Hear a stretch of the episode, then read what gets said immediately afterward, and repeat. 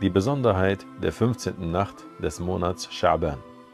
Alhamdulillahi Rabbil Alamin wa sallallahu ala Rasulillahi Muhammad wa ala alihi wa sahbihi wa sallam. Allahu Ta'ala sagt in der Surah Al-Hajj, Ayah 77, يا أيها الذين آمنوا اركعوا واسجدوا واعبدوا ربكم وافعلوا الخير لعلكم تفلحون Die Bedeutung lautet, O ihr Gläubigen, verbeugt euch im Gebet und werft euch darin nieder und führt weitere Taten des Gottesgehorsams aus, auf das ihr belohnt werdet. Allahu Ta'ala, unser Schöpfer, befiehlt den Gläubigen, die beste Tat nach dem Glauben an Allah und an seinen Gesandten auszuführen, nämlich das Gebet, welches Verbeugung und Niederwerfung beinhaltet. Und er forderte sie auf, auch die anderen guten Taten auszuführen, auf dass sie belohnt werden und im Jenseits zu den Gewinnern gehören. Allah, der Erhabene, bescherte seinen gläubigen Dienern aus Gnade ihnen gegenüber viele Möglichkeiten, Gutes auszuführen. Er gab uns gesegnete Zeiten, so dass der Muslim dadurch noch mehr im Jenseits profitieren kann. Wir stehen vor einer gesegneten und geehrten Nacht. Sie ist die 15. Nacht des Monats Scha'ban.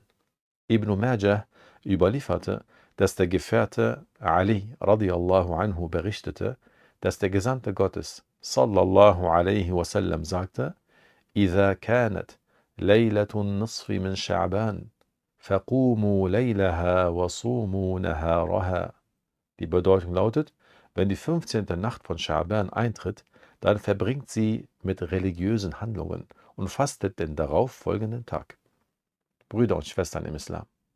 Die Nacht zum 15. des Monats Scha'ban ist eine gesegnete Nacht, die an das Herannahen des Monats Ramadan erinnert, in dem der edle Koran herabgesandt wurde.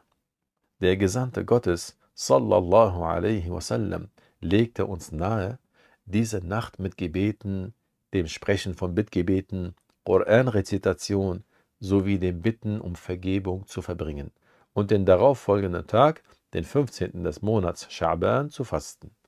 So sollte jeder von uns bestrebt sein, die Nacht zum 15. Scha'ban mit religiösen Handlungen zu verbringen und den darauffolgenden Tag zu fasten, auf dass Allah uns vor dem Höllenfeuer verschont.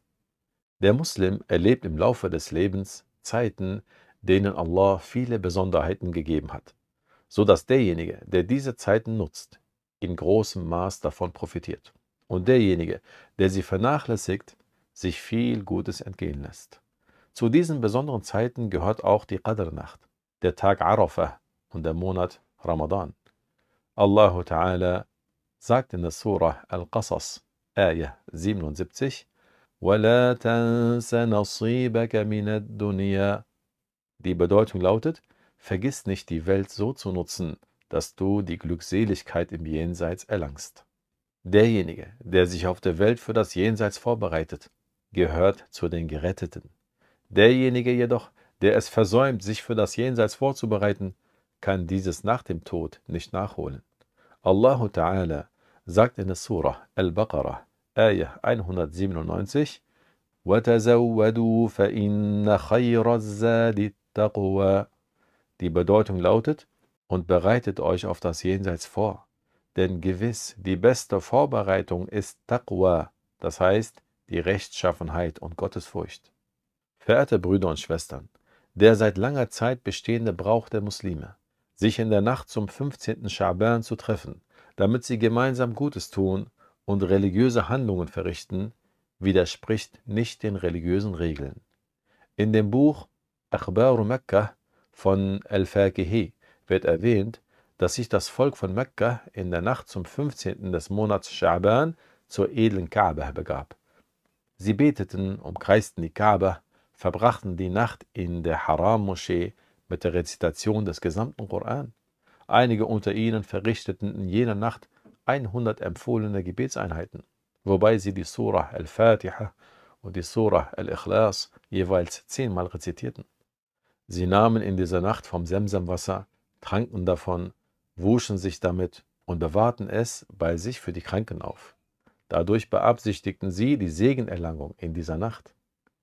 Brüder und Schwestern im Islam, wisst, dass die Nacht zum 15. des Monats Schaban nicht die Nacht ist, über die Allah im Koran sagt, Fiha yufraqu kullu amrin hakim. Auch wenn es unter einigen Unwissenden verbreitet ist, dass die erwähnte Nacht die Nacht zum 15. des Monats Schaban wäre, so entspricht es nicht der Wahrheit. Richtig ist, dass diese Ayah auf die Qadr-Nacht bezogen ist. Die Bedeutung der Ayah lautet, in der Qadr-Nacht lässt Allah seine Engel die Details über die Ereignisse wissen, die sich im Laufe des Jahres bis zur nächsten Qadr-Nacht an Tod, Leben, Geburt, Versorgung und ähnliches ereignen werden. An dieser Stelle wollen wir vor einem Bittgebet warnen, das sich einige Menschen zur Gewohnheit gemacht haben, es in dieser Nacht aufzusagen, obwohl es keine Grundlage in der islamischen Religion hat. Einige Menschen haben die Gewohnheit, in der 15. Nacht von Schaban zusammenzukommen, um ein bestimmtes Bittgebet zu sprechen. Sie nennen es das Bittgebet zur 15. Nacht des Monats Schaban. Jedoch ist dies weder über den Propheten noch über einen von den Gefährten bestätigt. Es beginnt mit den Worten Ja man yamunnu wa la yumannu alayh. Es beinhaltet Sätze, deren Anschein dazu verleiten könnte, zu glauben, dass der ewige Wille und die ewige Vorherbestimmung Gottes sich verändern würden. Es kann sein, dass derjenige, der die Glaubenslehre nicht gelernt hat, durch diese Sätze den Glauben annimmt, dass Allah seinen Willen für denjenigen, der dieses Bittgebet spricht, verändern würde. Der Glaube, dass der Wille von Allah sich verändern würde, führt zum Austritt aus dem Islam. Da mit diesem Glauben Allah eine Unvollkommenheit in den Eigenschaften zugeschrieben wird.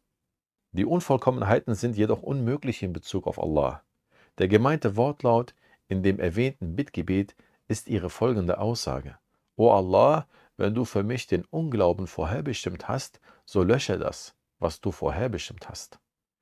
Es kann sein, dass eine Person unter diesem Wortlaut versteht, O Allah, wenn du für mich den Tod als Ungläubigen vorherbestimmt hast, so lösche das, was du vorherbestimmt hast.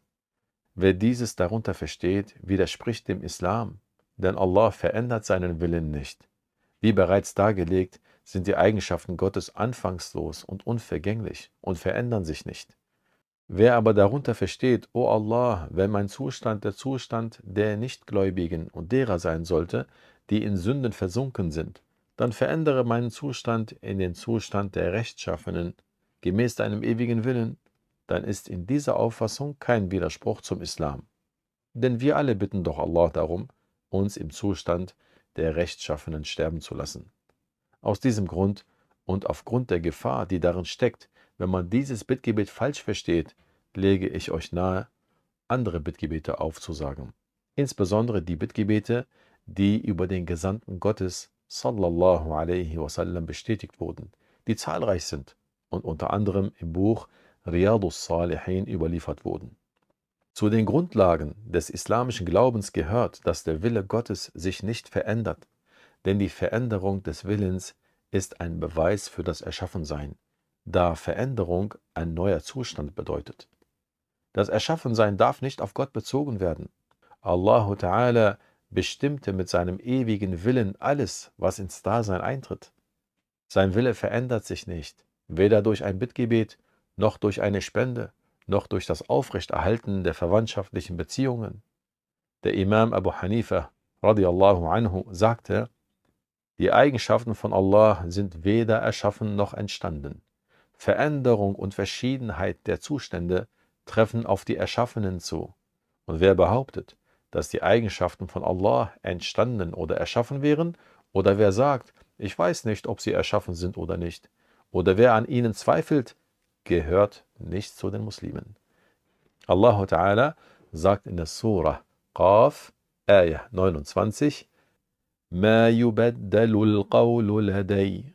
Die Bedeutung lautet, die Bestimmung Gottes ändert sich nicht. Ein weiterer Beweis ist ein von Muslim überlieferter Hadith, in dem der Gesandte Gottes sallallahu alaihi wasallam sagte, Sa'altu Rabbi thalathan, fa'a'tani thintaini, wa mana'ani wahidah. Die Bedeutung lautet, ich bat Allah um drei Dinge für meine Gemeinschaft.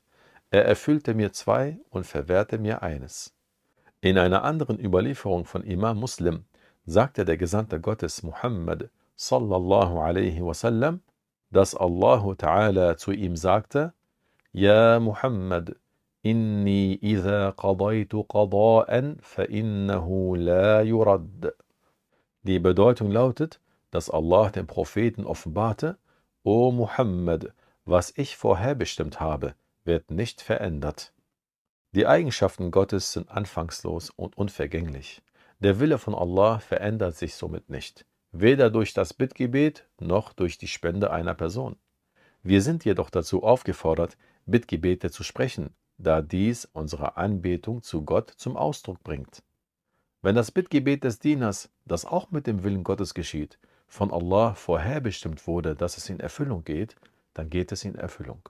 Und wenn die Erfüllung des Bittgebets nicht vorherbestimmt wurde, dann geht es nicht in Erfüllung. Was Allah gemäß seinem unveränderlichen Willen bestimmt hat, das geschieht, und was er nicht bestimmt hat, das geschieht nicht. Trotzdem profitiert der Muslim von der Belohnung, die er für das Ausführen der Bittgebete erhält, auch wenn sie nicht in Erfüllung gehen sollten. Und weil wir die Zukunft nicht kennen, sollten wir die Hoffnung auf die Erfüllung der Bittgebete niemals aufgeben. Vor allem deswegen nicht, weil die Bittgebete zu den guten Taten zählen, für die der Muslim auch bei Nichterfüllung Belohnung erhält. Die Veränderung geschieht somit beim Geschöpf und seinen Zuständen und nicht in Bezug auf Allah. Wir sehen Arme, die reich werden und Reiche, die arm werden. Wir sehen Gesunde, die erkranken und Kranke, die genesen. Wir sehen einige, die an Ansehen gewinnen und andere, die an Ansehen verlieren. Das Geschöpf wechselt von einem Zustand zu einem anderen, gemäß dem ewigen Wissen Gottes, seinem ewigen Willen und seinem ewigen Bestimmen. Aus dem bereits Erwähnten wird deutlich, wie sehr der Gläubige das islamische Wissen benötigt, selbst für die Bittgebete, die er spricht. Verehrte Brüder und Schwestern, nutzt diese gesegnete Zeit, betet in der 15. Nacht des Monats Schaban und fastet am darauffolgenden Tag. Es geht aus einer authentischen Überlieferung hervor, dass Allah in der 15. Nacht des Monats Schaban den Geschöpfen vergibt, außer demjenigen, der nicht an Allah und nicht an die Propheten glaubt, und demjenigen, der einen Streit mit einem anderen Muslim aufgrund weltlicher Angelegenheiten hat.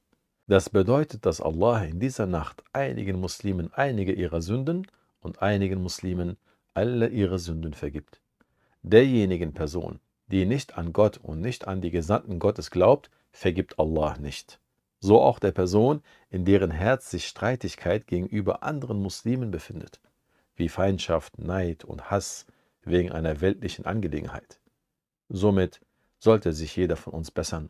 Und derjenige, der Streit mit einem Muslim hat, dieser sollte ihn beilegen und vergeben und sein Herz davon befreien, bevor jene Nacht eintritt, auf dass Allah besonders gnädig zu uns ist und uns unsere Sünden vergibt.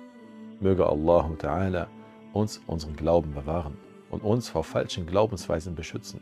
Möge er uns unsere Sünden vergeben und uns ein gutes Ende bescheren. Amin. Walhamdulillahi Rabbil Alamin.